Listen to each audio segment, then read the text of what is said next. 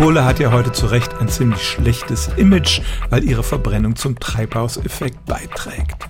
Im Carbon, einem Erdzeitalter, das nach dem Kohlenstoff benannt wurde, gelangten große Mengen von Wäldern und anderen Pflanzen in die Erde. Die hatten vorher den Kohlenstoff aus der Luft gebunden und behielten den nun für sich. Und wenn wir die Kohle heute wieder rausholen und verbrennen, dann gerät der Kohlenstoff in Form von CO2 wieder in die Luft.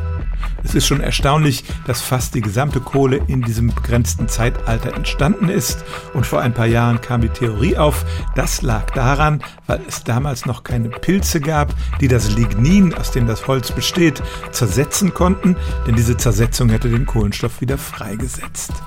Ein paar Jahre wurde diese Theorie tatsächlich in der Wissenschaft vertreten, aber im Jahr 2016 erschien dann ein ziemlich überzeugender Artikel, der mit dieser Theorie aufräumte.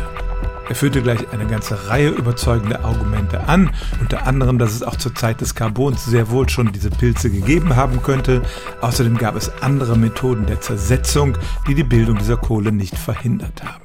Und auch in späteren Zeitaltern ist noch Kohle entstanden, wenn auch in geringeren Mengen, zu Zeiten, als es diese Pilze ganz sicher gab.